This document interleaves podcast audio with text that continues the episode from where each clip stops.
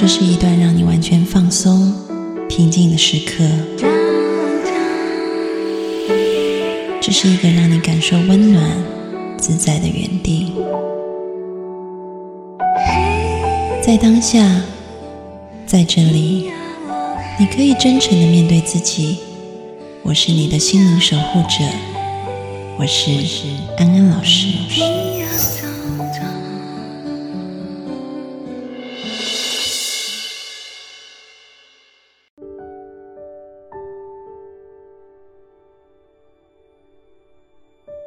Hello，各位观众朋友，大家好，欢迎收看今天的直播，我是安安老师。今天的直播呢，我们邀请到了一位嘉宾，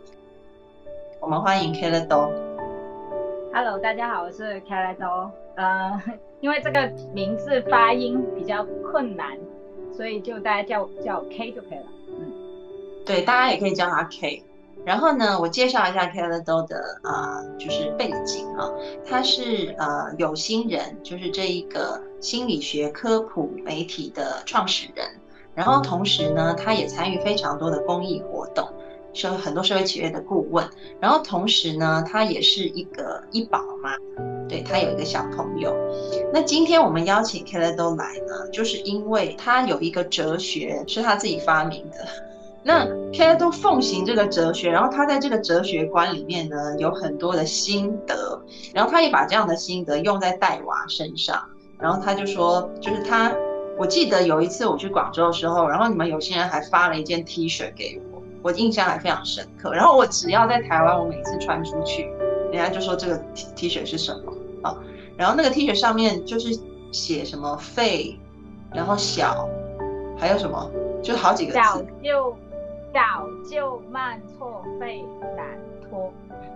对，小就慢错费懒拖，所以你就可以知道，那个 Keller 都信奉的就是所谓的废柴哲学，然后他他自己也蛮深入研究的，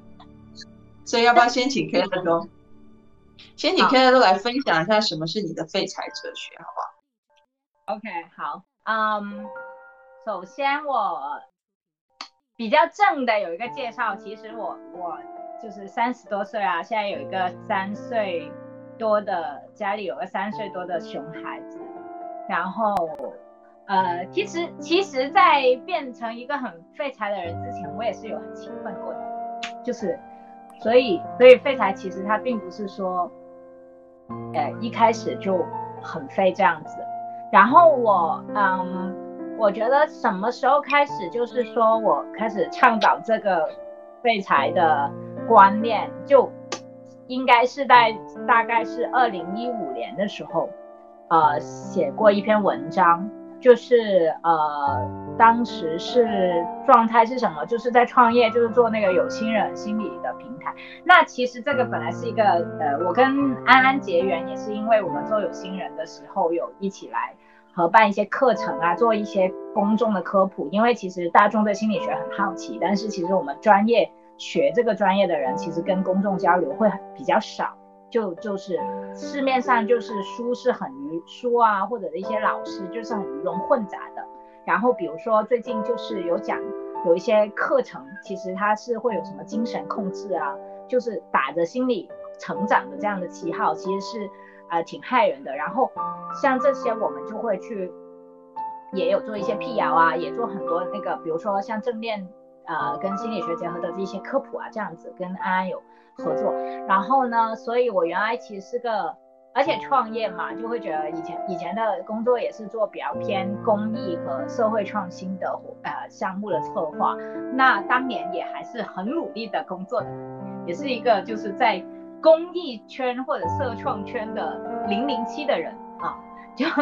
但是就是创业到第二年的时候，就是呃，应该是说，哎，就刚开始没多久的时候，就有点耗竭了，就是，嗯，然后就发现自己已经，就发现自己不能够再按照以前工作那种，就每天就打满鸡血，因为你会发现在这个过程当中，你要不停的去解决很多的问题，同时你就是也会要做很多的决策，就是你的大脑是爆炸的，你每天。我每天其实会工作时间很长，然后呃跟很多很多人就是要讲话，跟呃呃同时很多项目。那我发现我的大脑就当机了。然后一五年的时候，我就感觉，呃，好像并没有就就是以前觉得自己挺有用的，然后就并没有发现自己那么有用，然后就开始就是那时候就有些时间就是下了班我就不工作了，或者甚至就是会放自己假，就是手上虽然有很多的事情，就开始自我放空。然后我就写了一些，就当我放空的时候，我就会写一些就是小感想的文章这样子，因为我写东西就比较多。然后那时候就写是自己是怎么废啊，然后其实并没有就是很厉害这样子，就是也不算特别的聪明，就是有一点点努力，就是你你能感觉到自己其实在天分上其实没有那么好，但是其实以前是也有觉得很多缺陷的状态，就是不够好的状态。但是呃，就以前会很爱骂自己，说说你就是个废材啊，你是个垃圾啊这样子。但是一五年的时候，那个状态就是，就算我每天骂自己是废材很垃圾，我都没有办法再努力一点点，我就接受了自己是废材这件事。嗯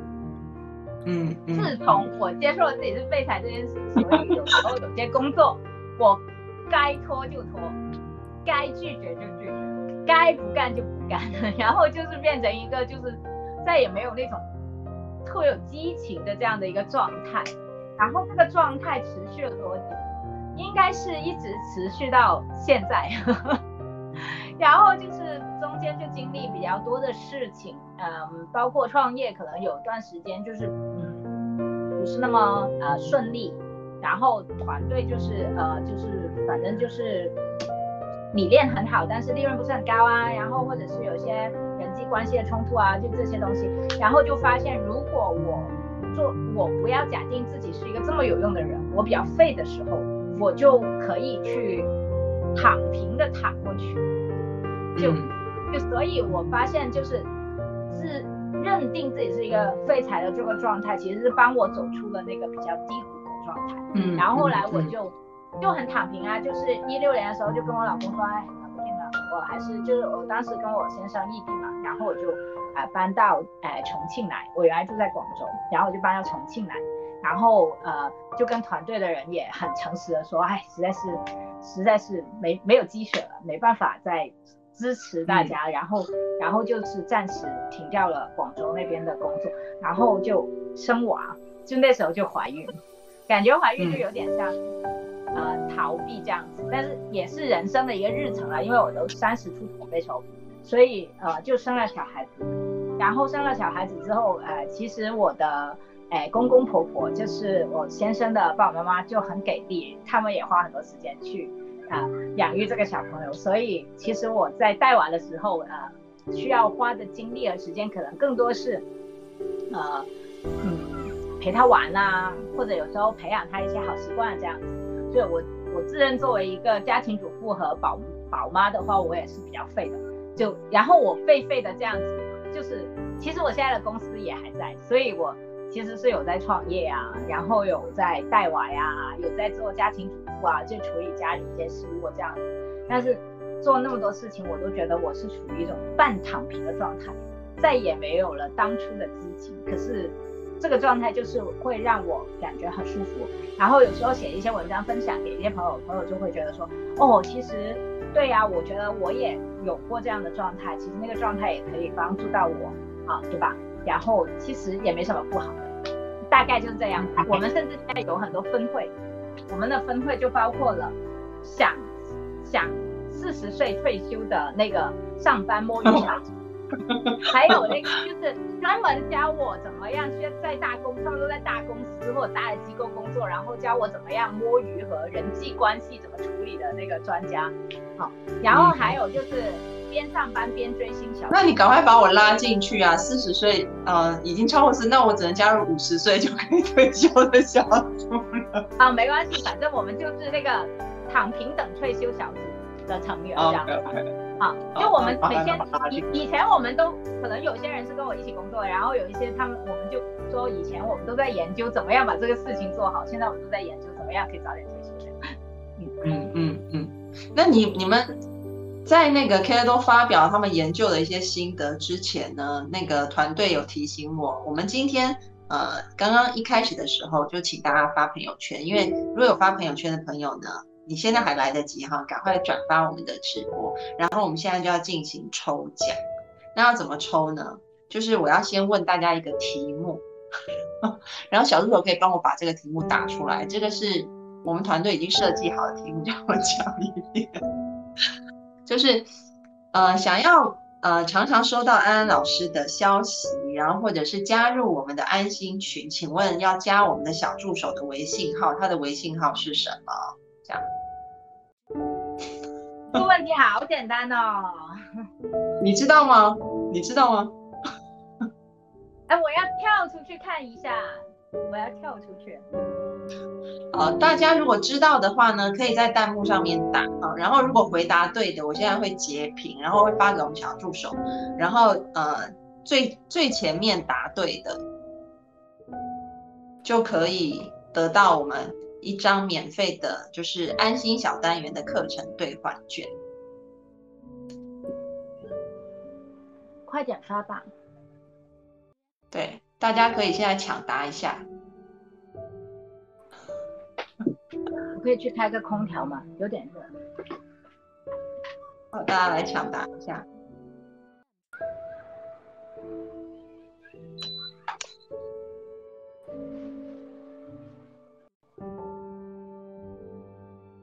好，有人已经答对了，但是我们本来是想要制造一个很多人在答的效果，看起来有点失败。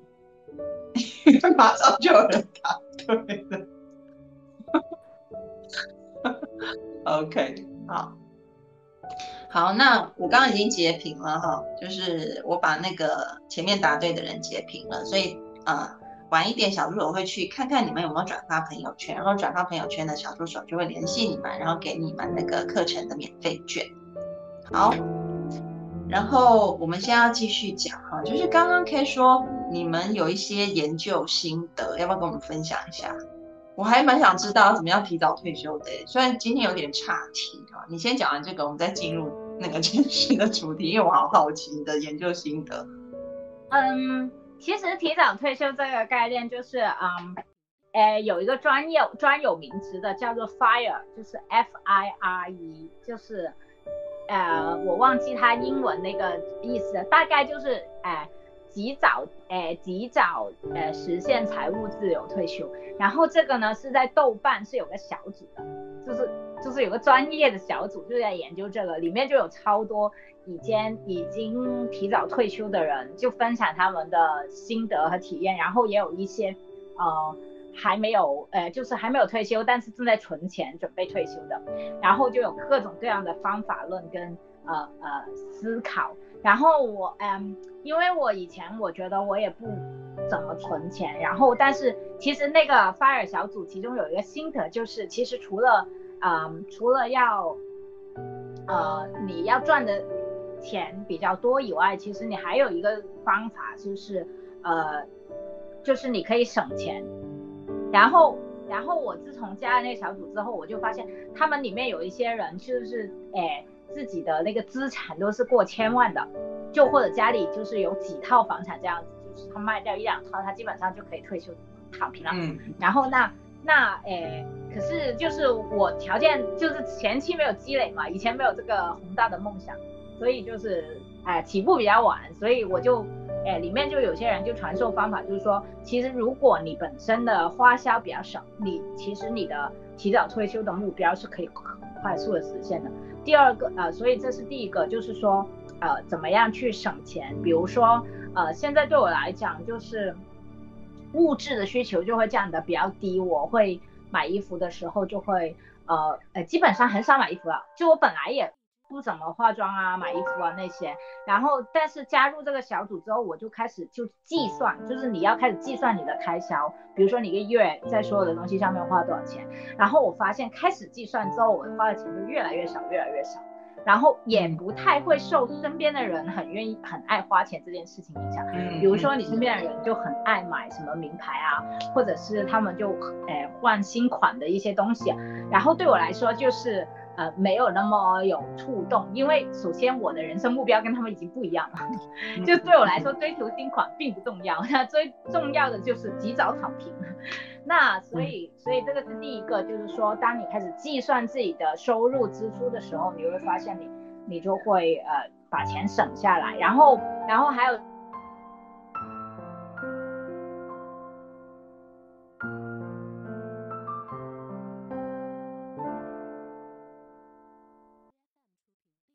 还的东西，所以我现在就慢慢刚刚开始来，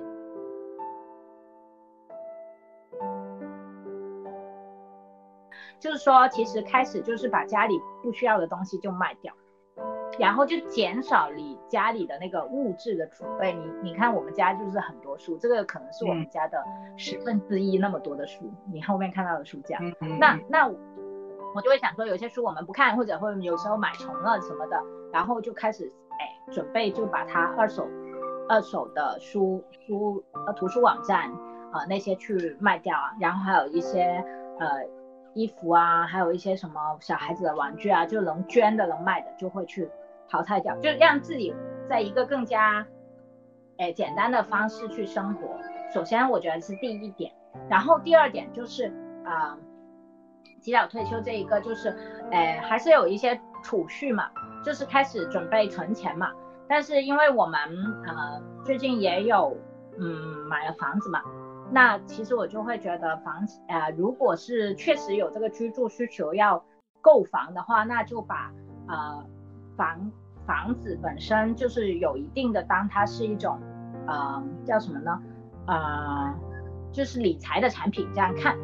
就就是，也就是每个月的时候，其实是其实是去还房贷，本身也是一个理财嘛。然后呃，还有一些就是那个小组的人分享，我我不太擅长，就是像哎做一些理财，买一些理财产品嘛。就有些人可能他不擅长买股票，但是可以做一些呃理财的产品。然后像这些都是非常好的这样的一个。呃，一个生活习惯吧，还有还有就是我做了妈妈之后，其实最开始的时候就怀孕的阶段，就是有告诉大家，呃，我怀孕，所以我们家有好多东西都是朋友送的，就是呃呃什么婴儿床啊，什么什么呃吸奶器啊，就是很多很多东西都是二手在利用，或者朋友新买的他没有用上的那个东西，就是我们有一个宝宝妈的一个俱乐部嘛，嗯，所以所以就是其实有很多东西都会啊。节省下来，就是我们用完之后，我们又去哎送给其他的朋友有需求的这样子，就就变成是一个其实你不需要花很多钱，但是你的生活其实是比较富足的这样的一个状态。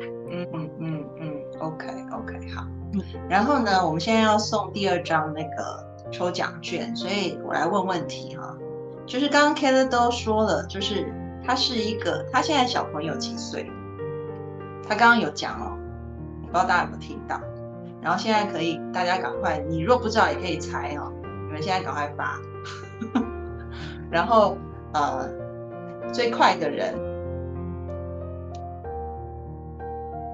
有人猜三岁，有人猜四岁。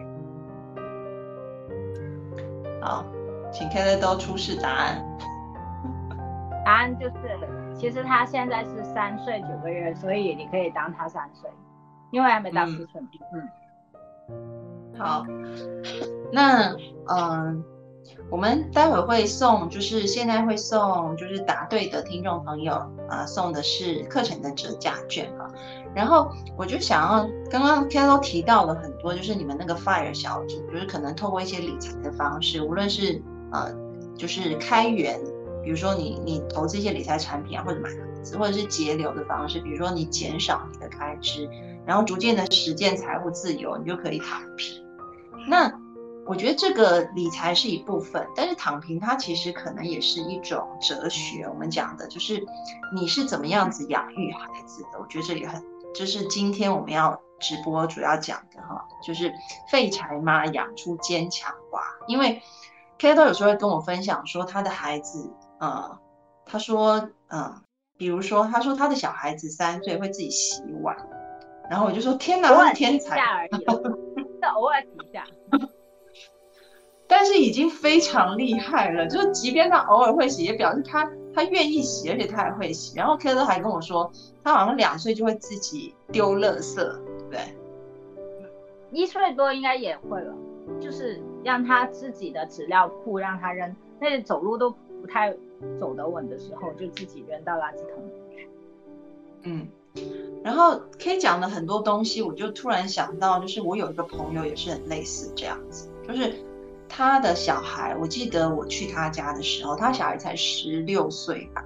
他是做一整桌子的菜给我吃哦，他小孩子很会做菜，才中学，而且是男生。然后我就说：“你是怎么训练孩子？你都教他吗？”他说：“没有啊，我就是说，哦，妈妈真的都不会做菜。” 然后就一直说：“哦，宝贝，你做菜好好吃哦。”然后他就说，他就很努力，他的小孩就很努力去钻研，然后他就只要在那里啊享受美食就好。然后他就说，这就是他的那个教育方式。他就说，就是非常多的鼓励，但是呢，嗯，就是装自己什么都不会这样。他就说这样很轻松。所以呢，我在想说，K 都要不要分享一下，你作为一个废柴妈，你是怎么样养育你的坚强娃的？其实我们家有个家训，就是没有出生的时候定的。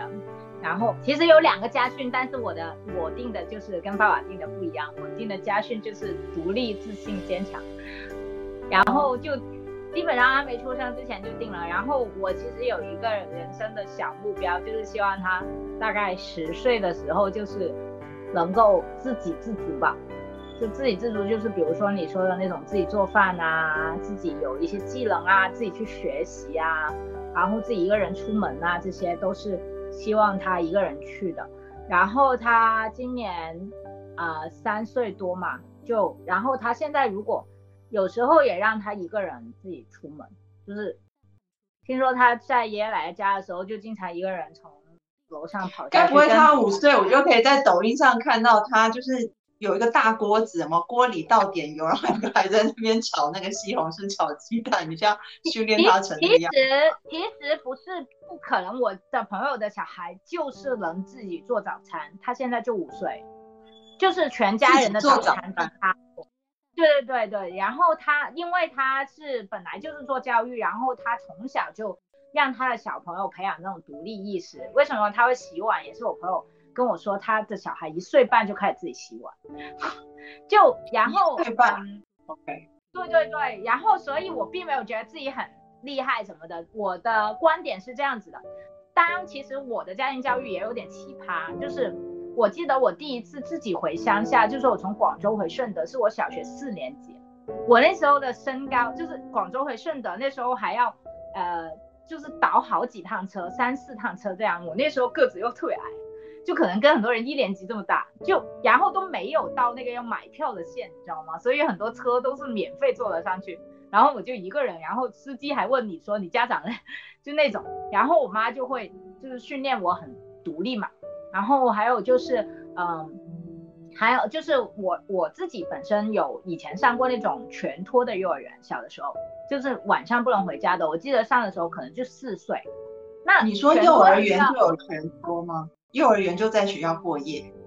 对对对对对，就幼儿园就在学校过夜，然后一我很多人一起睡这样，然后就诶要自己会洗澡，自己吃饭，所有东西都自己照顾，自己上厕所这样，然后其实就是，而且我记得那个幼儿园，呃，因为那时候很呃还很很早嘛，这种全托幼儿园很少的，就是说呃听我妈说还挺贵，就就是诶当时其实就去了半年吧，然后但是就是。呃，还挺独立的吧，就是就是老师会培养你很多你自己，比如说我说扫地啊、倒垃圾这些，那时候老师都有都有培养我们，就是，所以我儿子现在三岁多，他会做的事情我已经觉得很少，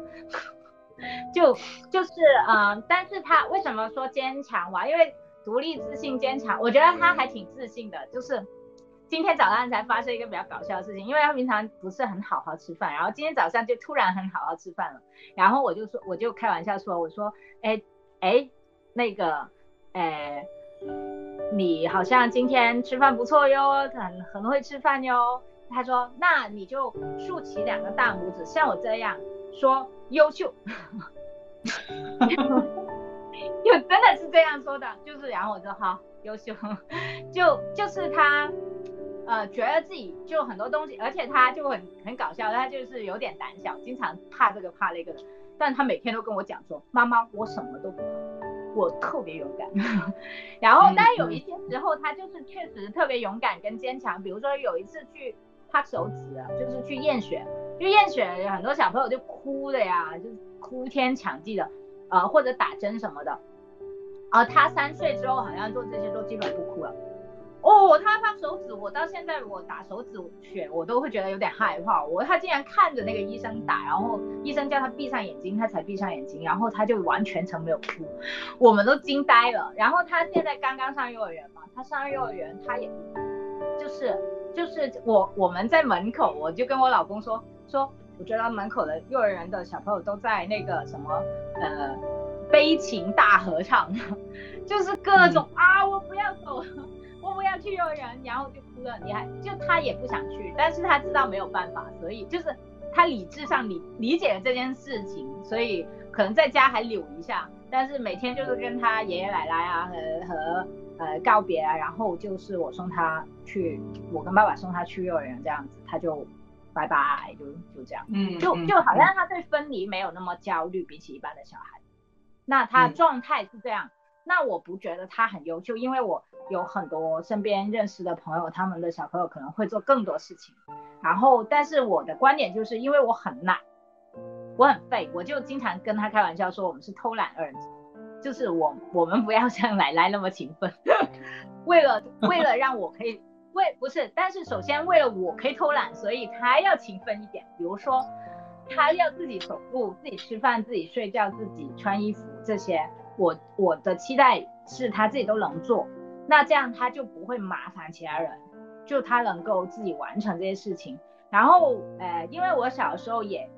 有受过一些类似的训练，然后我就觉得说，哎，那些部分其实对我来说是很好的，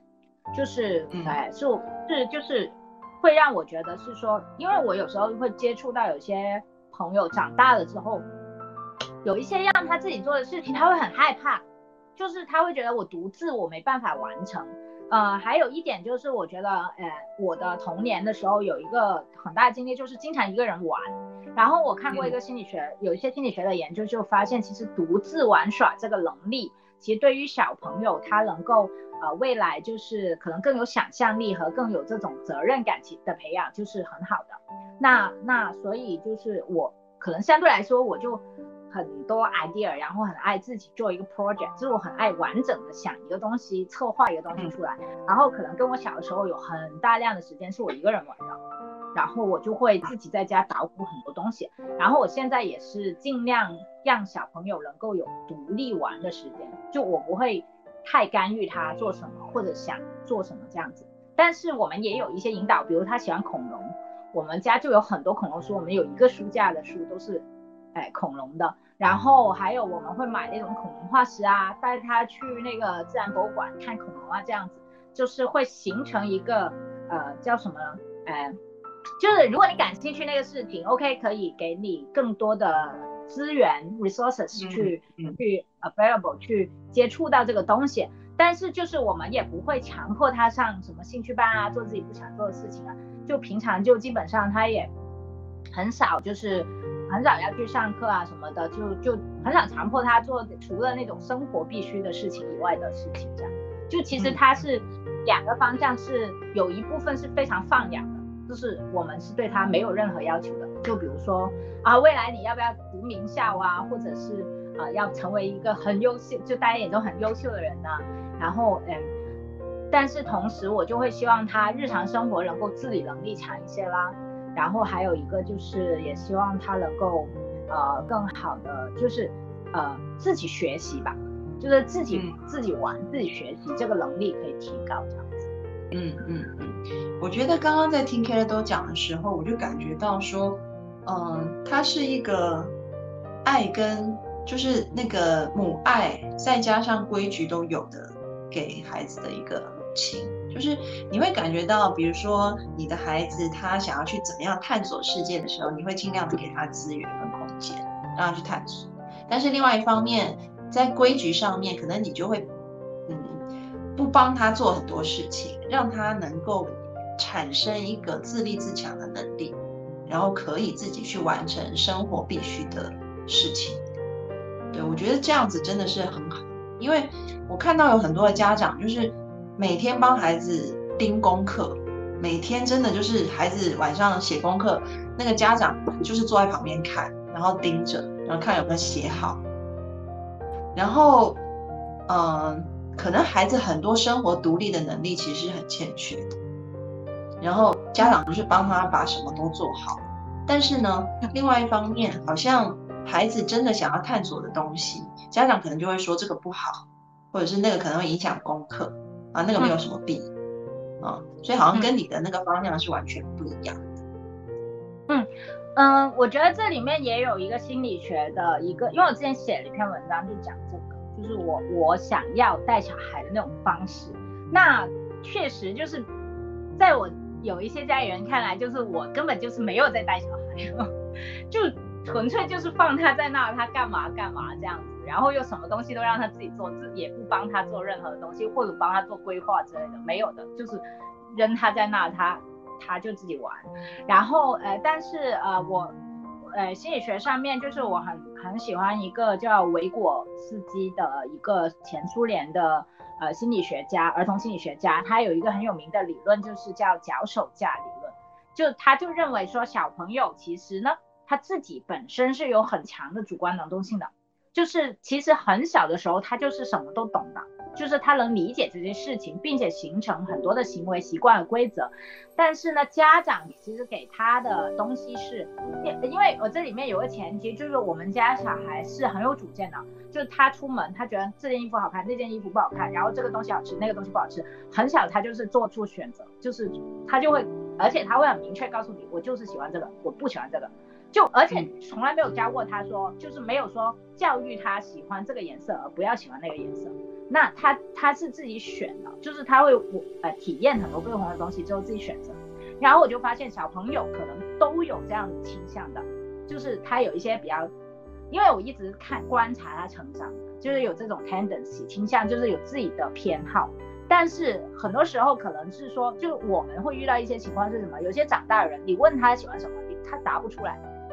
他说没关系啊，我都没有什么特别喜欢，我没有什么特别擅长，没有什么特别优秀的东西，是吧？那那个就是可能是被后天塑造，比如说家家庭给他很多限制，这个不给做，那个不给做的啊，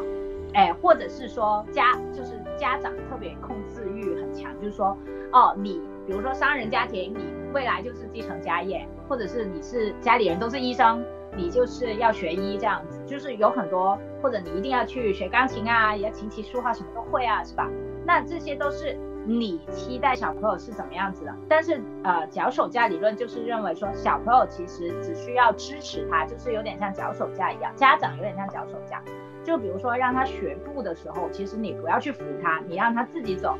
他摔倒了，他就会自己往前扑了。但如果就是说你感觉到他遇到危险的时候，其实是一定要在旁边支持他的。所以我们家小朋友，因为我们家的人喜欢攀岩嘛，就我跟我先生就是因为攀岩认识的。然后我们其实也有呃带他去体验攀岩，他最开始是不敢的。然后最开始的时候就是要一直拖着他，就是他上去，但是要拖着他。然后但是慢慢他就是越来越就是熟悉了之后，或者是胆子也变大了嘛。然后我们就是在后面就是做拖他的动作，就是呃，然后我们就不会碰到他，然后直到他自己发出信号，他说妈妈我要下来了，然后我那时候才去帮他。就是我觉得最有成就感有一次就是今年可能五六月的时候有一次他爬，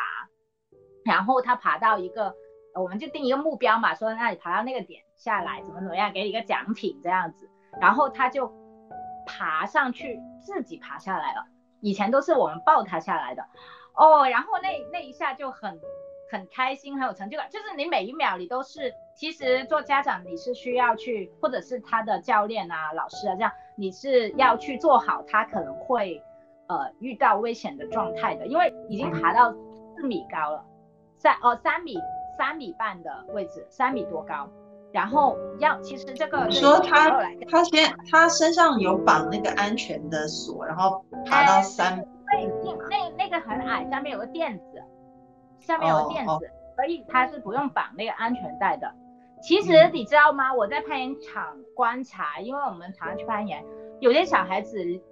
两到四岁，两岁的我都见过，就是说绑安全带的那种，他完全可以自己爬上去，因为攀爬本来就是本能。然后我我以前在网上还看过一个视频，是有个小孩子玩那个滑板，其实滑板是有点危险的，就是说，因为它有一个就是斜坡这样滑下来，就它不是平路上滑，这个斜坡滑下来，那个小朋友就摔倒了。然后摔倒，他就站起来，拿着滑板再走上去继续滑。就他家里人就比较放松，就是让他去试错，所以就就是在一个相对安全的范围内让他去冒险这个东西，其实我觉得就是我们呃比较特别一点的，可能有一些些的方法吧。我觉得这个是是我很开心的看到小朋友去做这样的事情。但是就不是说你看到他明明遇到危险都不去管，你还是在他旁边，让他知道他遇到危险的时候他可以放弃，是吧？但是你同时你也要放手，就是你不要害怕，就是让他去做这些事情，代替他去完成了这个工作。嗯嗯嗯，我觉得 K 讲的东西不只是在育儿上面，比如说，嗯，可能以前在广播里面我也有提过，就是，嗯。大家都知道嘛，现在世界上就是很知名的企业谷歌，那他们里面的那个工作效率跟创意度都是世界数一数二的。那后来呢，他们里面的人资团队就想要去研究说，为什么他们的员工这个创意度很高，而且就是啊，好像可以发想很多新的东西啊。那可能一开始他们以为是。因为他们比较聪明，因为他们比较优秀，所以他们可以进谷歌。很多人是这样想，但是我觉得那个谷歌他们比较特别，就是他们的人资团队真的都是保持有那种研究跟实验的精神，他们都会分组，然后有控制组、有实验组去做实验。那他们后来找出来，就是有五个因素当中一个最重要的因素，啊，就是心理安全感。也就是说。在谷歌工作的这些员工，他们是允许去尝试犯错的，是可以的。因为呢，他们会说，如果在别的企业，可能你犯错了会遭受到很多的责难，然后你还要背责任，所以员工就会想说，那我不如就不要创新吧，因为多做可能会多错。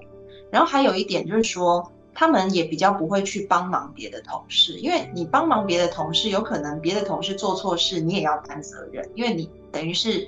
呃，就跟他一起把事情做错了。但是在谷歌呢，他们是允许，呃，他们可以去创新，而这个创新如果失败了，或者是没有好的结果，都是没有关系的。然后第二点呢，就是他们也很鼓励彼此帮助，就是即便彼此帮助，后来这个东西失败了，责任也不会归到你身上来。所以他们内部就会形成一个互助的，然后很创新的氛围，就是因为心理上感觉是安全的。我觉得你的孩子其实就是他在心理上是很有安全感，因为他知道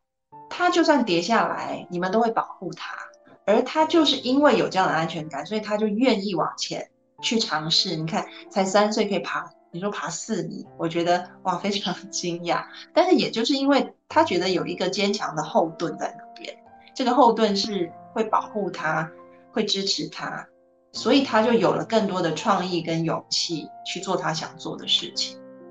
但是相较于，就是我们可能回到一般的企业，或者是嗯很多的父母，可能就会变成是孩子会怕犯错，会怕做不好。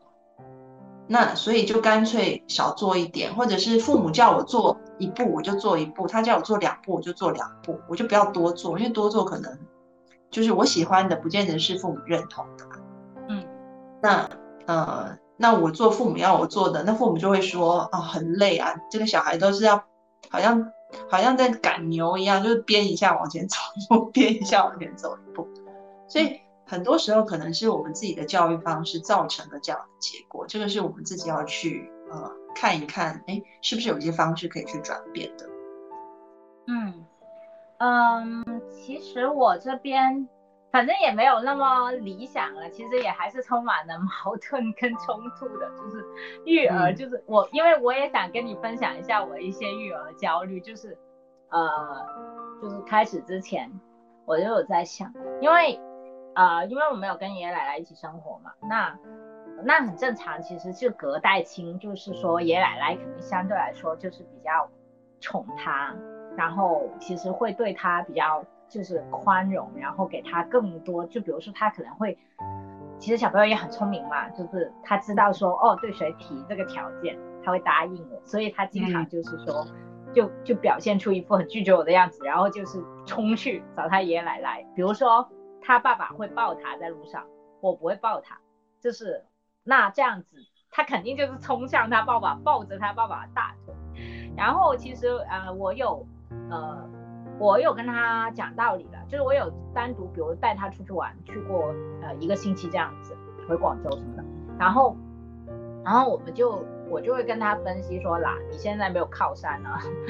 你现在是一个人，就我跟他讲话，就是跟两个成年人的对话是一样的，就是你现在不要用那些小伎俩对我，因为没有意义，我是不会这样做的。然后他就一副很委屈，就是说啊被识破的那个感觉。然后他就是平常就会装苦啊，装累啊，就是说妈妈 我走不动了。我说哦，那走不动只能够在这站着了，什么都做不了了。然后我也不会说哦，我抛下你，你你你就在这。然后我就走掉了，就有一些家长我们在路上会碰到的，就我就会方法就是我就会陪他在那，就我说那就一起站着呗，那就你不走我也不走呗，那就哪都不要去了，那其他事情做不了，然后他就觉得哎呀这样子好累哦，然后什么的，就如果他真的就是 说完全奸计都没有办法得逞这样。对对对，确实很累，我还是会稍微抱抱他一下。只是我有跟他讲道理，就是说妈妈也不会像爸爸那么有力，对吧？不可能一直抱着你。然后我太累了，然后我们俩都走不动了，我们就去不到我们目的地了。然后我就跟他，然后我也会拿出地图来，就跟跟他讲，他能很简单的看一下地图，比如说这个距离大概有多远，然后就跟他说，那现在还有三百米，大概要走几步？你现在开始数吧，就是也就数几步。因为我想起我小的时候的时候，就是到一个地方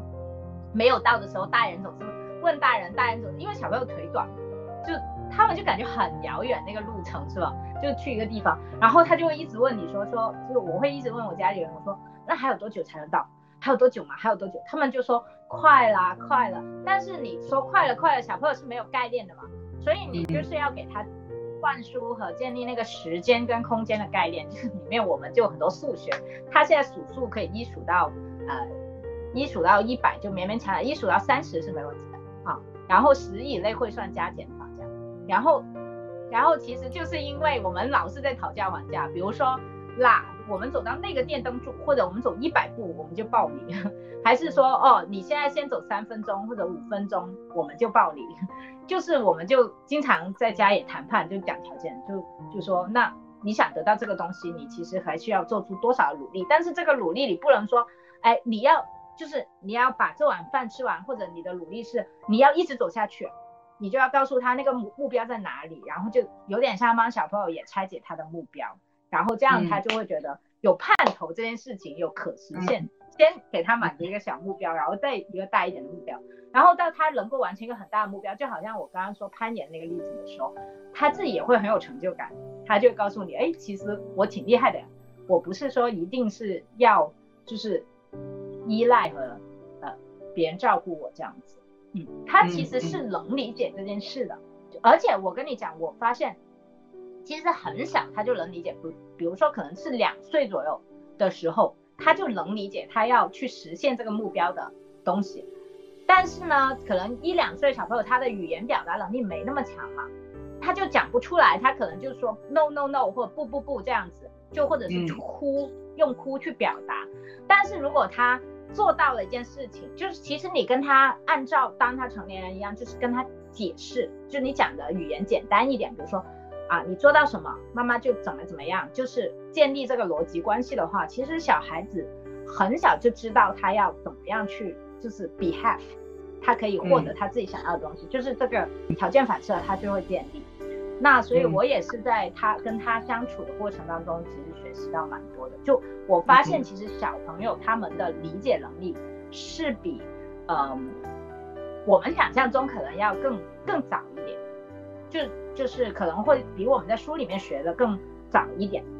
呃，但是你会看到有些为什么表现出来，有些小朋友就是只会哭啊，只会就是做一些简单的一个反馈，就是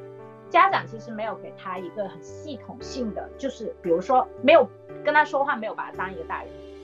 就那他就会，比如说你不做这个事情，你就不对，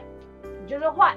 是吧？很多家长会想，哦，你就是不乖，对吧？那你这样跟他讲，其实他就理解不了啊，他就觉得哦，那就是不乖，那你就是否认。但是你就会说这个事情不对，但是为什么妈妈觉得不对？但是可能爸爸觉得对，或者是说，他说上一次你不是这么说的，我儿子就会说，他说妈妈你上一次不是这么说的，你上次说的是这样也可以。我说上一次这么说是因为上一次在那个条件下是可以的，现在是这个条件换了一个条件了，所以其实就是这里面其实给他建立了一些逻辑跟因果关系，会让他就是。就因为完全把他当大人嘛，就是你就建立起了这些呃逻辑关系之后，他也会跟你讨论哎，我愿意接受这个条件，我不愿意接受这个条件。理性上他是能理解，但是小朋友还是会发脾气，还是很多情绪问题，他就经常发脾气。对，这个怎么办？我也不知道，就是情绪很暴躁啊，经常。呃，我可以分享一下 Linda 的做法。嗯，好，然后我们现在就是你们知道 Linda 是谁吗？知道的可以在弹幕上打一下。我们团队要大家多互动，知道 Linda 是谁的可以在弹幕上打一下，猜猜看，Linda 是谁？OK，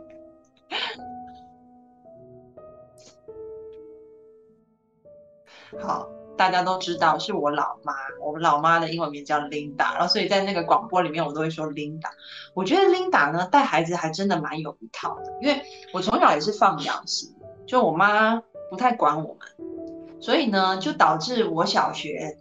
就是呃跟中学我回家就是要赶快做饭给我妹妹吃这样子，所以我妹妹等于是有点像我带大的。但是我觉得这也有一个缺点啦。我在上一次广播有讲，就是我妹妹现在有了孩子以后，她就会很紧张小孩，然后我就觉得她的紧张有点过头，所以我就呃让她去看心理咨询师。就后来她就跟我说，他才发现说，原来他为什么那么紧张孩子，是因为他觉得小时候好像妈妈没有那么照顾他，所以他在潜意识里就告诉自己，他不要当像我妈那样的妈妈，所以他就变得一个反面，就是他变得很紧张小孩。这样，所以我觉得怎么样子在让孩子感觉到被关怀、被爱，然后另外一方面又给他有空间，让他能够去独立、去成长。我觉得真的是父母要在那个平衡木上面一直去做平衡的。那刚刚 K 提到的一点，我就想到我妈妈，呃，我看她现在在带孙子，就是我妹妹的孩子，我觉得有一点还真的做的蛮好的。就比如说孩子。可能在半路上，他就不像不想走了，吵着要闹啊，要抱啊，或者是呃要去别的地方要买玩具等等的。我妈妈都不会跟他说不行，我妈妈就会第一个，她就会很接纳这个孩子，她就会说哦，我知道你现在就是很累，对不对？或者说你现在真的很想要这个玩具，对不对？哦，那孩子当然就会说，对我就很想要这个玩具，或者我真的觉得很累，因为。他一开始就让孩子觉得好像是蛮被接纳的，嗯，但是呢，我妈妈接下来就会说，其实我也觉得蛮累的，但是呢，现在我们一定要走到那边去，所以我们现在来一起祷告，求主耶稣给我们力量，让我们可以走到。然后他就会教孩子怎么样祷告，这样，然后孩孩子就会跟着有样学样。结果呢？后来我就发现有几次，就小孩子做不到的时时候，然后我妈妈就会说：“那你可以怎么样？”然后小孩子就说：“那我就会告祷告主耶稣这样。”就是他等于是，当然我们撇开那个宗教的部分，就是说，我觉得 Linda 做的还蛮好。就第一个，他先接纳这个孩子是可以有这个孩子自己的焦虑或者是啊不舒服的地方，然后第二个，他就给了他一个资源。就是这个资源可能并不是，呃，就是说你就不能这样做，没有去禁止他，而是给他一个资源，说那也许你可以利用这个资源帮助你去完成你觉得本来不能完成的，或者是你觉得很痛苦的事情。然后我就发现说，哎，他这样子的做法真的还蛮好的，他就没有说你不能买，他也没有说啊你就是要走，没有，他就接纳，然后接纳以后再用一个很正向的方法，就是告诉他说他可以有些资源达到我们可以一起去的地方。这样子，嗯，或者是比如说小孩子吵着要买玩具啊，然后他就会跟小孩子说，嗯，可是就是你看，他就会把那个口袋掏出来，他就说，可是你看婆婆都没有钱这样子，然后那小孩子就会很无奈，然后他就会说，他接下来不会让孩子一直处在那种很无奈的状况，然后他就会说。那不然我们去公园捡了很多树枝，也许我们可以拿去卖，然后我们就可以换一点钱，你觉得怎么样？然后小孩就会说哦好，然后他们两个就跑去公园开始狂捡树枝，这样子，就是他会他会给一些资源，给一些方法，让那个孩子觉得说你是接纳我，有一种很不舒服的感觉，但同时好像又给了我一条方法或者是新的道路，可以去实践一些事情。我这个是在 Linda 身上看到他还蛮厉害的一点，就是不愧是做 HR 的 老手，就是他他调教员工跟调教孙子，我觉得都做的不错。这样，嗯嗯嗯，我我我这边我也想分享一下，就是我觉得我们家奶奶也有一个很厉害的东西，就是为什么说上次去打针，她说她不就是没哭什么的，就。哎，是因为奶奶就一直跟他讲说啦，现在我们就要去打针，因为在家会玩那个扮医生和哎病人的游戏，就我们家也有那套，就是那个医疗的那些设备嘛，就假装的小孩子玩的。然后他平常就经常帮我们打针，我们就假装很痛的样子啊，好痛，医生我不要打针。然后来了，来来。奶奶就跟他讲说，他说我们现在就是，哎，要学习真正的打针的技术，要回家就是当你去办医生的时候，你就要知道那个过程是怎么做的，然后你就要认真观察，然后他会有一点点痛，但是但是你要认真的学习这个过程，就奶奶就前面就铺垫好，我们排队的时候他就一直跟他讲，然后。哦，他过程当中其实听到周围的小朋友都在哭，你知道吗？其实这种情绪很容易传染。其实我我觉得呢，他也是害怕的，他是紧张的。但是呢，就是因为他就是要完成这个任务嘛，就这个任务的优先级被提高了，然后他就会说，哦，那我就是要认真观察。所以他最开始的时候是睁着眼，是嗯，他还看着。然后那个后来护士就跟他讲说，你你闭上眼睛吧，那这样你没那么害怕。然后他才嗯。这样闭上眼睛，所以所以我觉得，我觉得其实这种其实你啊，像你妈妈或者是像呃小孩他奶奶这样子，我觉得他们就是有一种转移了那个就是他的一个注意力嘛，然后呃是蛮好的一个方法。然后我还有一个我特别想推荐有一套书，就是哎有一个日本的作者叫深见春夫，就是深见春夫写的那个童话故事。就非常的多这种例子，就比如说小朋友就不喜欢吃青菜是吧？然后深见春夫有一套书，就是很多小朋友不喜欢吃青菜啊、胡萝卜啊之类的是吧？然后他们就呃，哎，就说这个天上有一些怪兽云，那些怪兽云很可怕，专门抓小孩子啊。然后呢，就专抓某一类型，太多小孩子了吧？抓某一类型的小朋友，比如说就是玩手机超过三十分钟的小朋友。还有就是不吃青菜的小朋友，哦，然后讲完那个话术之后，就是哦，那个怪兽云很可怕，然后就告诉告诉那个跟我小孩说说，就是讲完这些故事之后，就他就会讲说，他他会也会有点害怕，然后他就说不会不会，我吃青菜，怪兽云抓不到我，就就就是会会有这样，然后比如说他要啊吃青菜的时啊就是要玩手机，说哦我要玩超过多少时间的，你小心哦，怪兽云要来。抓你的窝，然后，然后他就真的往天上看一下，没有的啦，没有怪兽鱼，没有的，耍赖，就是，其实这些呃绘本里面也有很多呃技巧，其实是在帮助小朋友去建立一些好的一些行为习惯，我，觉得也可以去就是阅读一下这样。嗯嗯，对，我觉得真的要慎选给孩子阅读还有观看的东西。比如说，我发现有一段时间，我们家小乐就很常讲出一些很丧气的话，然后我就想说为什么这样？后来我去观察他，因为他看那个迪士尼频道里面有一些那个卡通，那里面的主角就是会讲说：“哎呦，怎么又这样啊？”这样子之类，然后他就会完全的去学，然后就是碰到任何情绪性事件，他就会。好像刻意要去学那个里面的主角讲话的样子，嗯，然后后来我就跟我妹妹说，你让她看一些比较，就是比较比较稍微优质一点的那种卡通，嗯，所以她就把那个频道，她就跟那个频道商说那个频道转掉，她不要看那个迪士尼的，然后后来就变得比较好，所以我觉得挑选适合的绘本啊、节目啊、故事啊。给孩子很重要。对，然后我有一个问题想问安安老师的，就是假公济私问一下，就是小朋友还是就是这个脾气不太好，像比如说有些事情吧，虽然我说理性上他能明白这件事情啊，可是得不到那个他想要的东西，比如他现在就很很想吃糖，可是他要睡觉了，或者他现在就不想睡觉，他就想玩，然后他就他也很直白啊，他就告诉你啊，但是他就可能啊各种捣乱啊发脾气，反正也挺凶的。就是，然后你让他去做 A，他就一定一定去做 B，就是就这种状态。就是，然后如果你你不满足他这个需求的时候，他还是会很容易生气发脾气，就然后也会做一些比较应激的这些行为，什么打架啊，然后摔东西之类的。那这种我们其实有没有什么办法去更好去引导？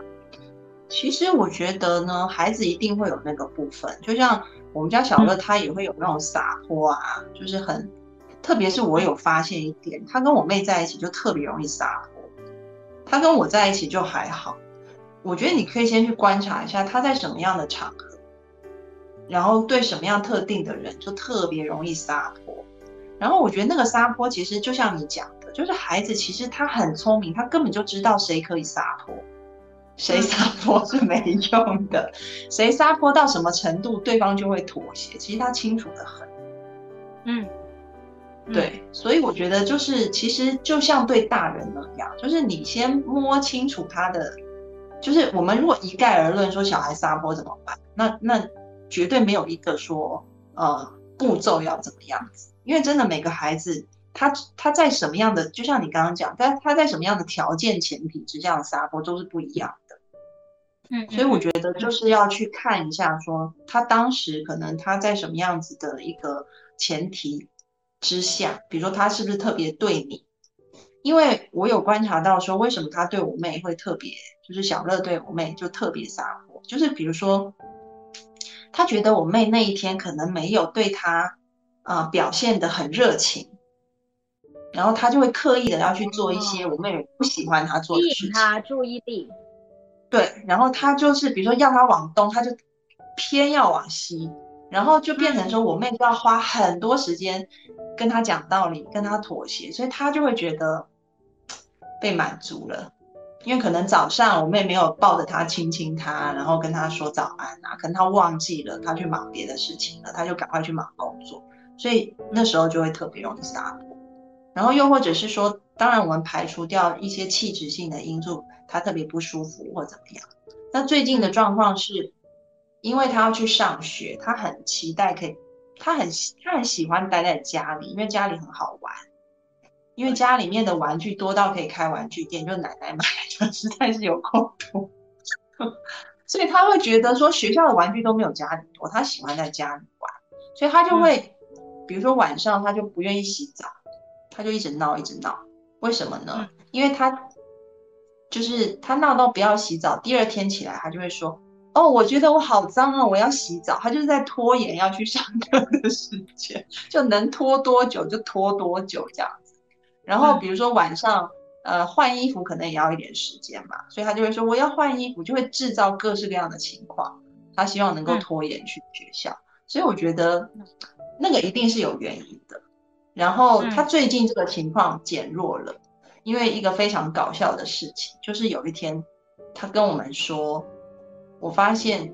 这都没有用，然后我就 说为什么？他就说因为我去学校的时候，我同学跟我说这都是没有用的，因为他同学都试过。那他们都交流这么深度了，就是各种 用拖延去逃避上学的。对对，超级搞笑。三岁的小孩在交流，拖延是没有用的。然后他觉得好吧，没有用。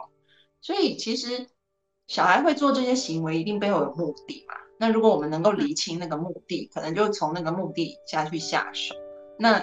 小乐的话，他就是知道了，说嗯，这样子拖也是没有用的，他就认命了，所以他可能就会变比较好。这样，好，然后我们要现在要送最后一张课程卷了哈。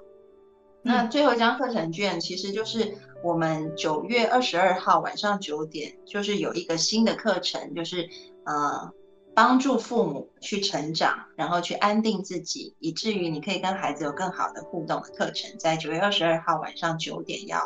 呃，我们要开始有报名。所以最后一张卷呢，我们要送的，呃，就是团队叫我问大家，我们是几月几号晚上几点钟要开始报名新课程？大家在弹幕上打啊，打最快的就有那个课程折价券可以拿哦。还有，然后我刚自己错过了所有拿卷的机会，请问可以给我一张吗？可以，可以叫我们小助手来给你。我们会请那个台湾的美莹老师，他是一个非常有经验的辅导老师，已经二十多年的经验了。他在台湾教很多小学、啊幼稚园还有中学的辅导，都会聘请他去当顾问，所以他经验超丰富。然后他也带很多那种啊，就是。很知名的身心灵老师的孩子都有交给他来带这样子，所以就经验很丰富的一个老师，非常棒的老师啊。然后他会透过怎么样子先帮助父母，这个其实并不是一个教养的课程，而是先帮助父母建立好自己，然后你在一个稳定的状态下，你自然而然就会跟孩子互动的比较好，所以是一个建立父母的。啊，我觉得我也看一下。好，那谢谢今天大家的参与，也特别谢谢 K 乐豆今天来跟我们分享很多他小孩子的。其实，在那个开始之前，我就听到你的孩子在旁边叽叽呱呱、叽叽呱呱在讲话。他又回来。OK OK，好。他他如果参与，就是小未成年人是不能出镜的。他如果参与的话，话比我还多。他就会跟大家说 “hello”，然后打招呼什么的。他现在刚刚那个。他很容易认识新朋友的，那他可以不出镜啊？他可以讲话吗？要不要来跟我们不出镜讲一下话？没有了，他在洗手啊，很难阻止他不出镜，算了。OK OK，嗯，刚刚那个有朋友问我说，剪完树枝要干嘛？剪完树枝哦，然后我妈就会说，你去跟姨姨要钱，就是来跟我要，给我一大堆树枝这样子。可以把问题转移到了你身上是吧？没有，我就会给他十块钱，然后他就说哈十块，这样他知道那十块。我说对，就是这么多，只有十块，所以他就要累积很多才可以买到玩具，没有那么容易啊。好，对，今天谢谢 k e l 都来到现场，然后我们下周三八点一样有直播哈，然后也谢谢各位呃观众朋友的参与，那我们下周见喽，拜拜，拜，拜拜。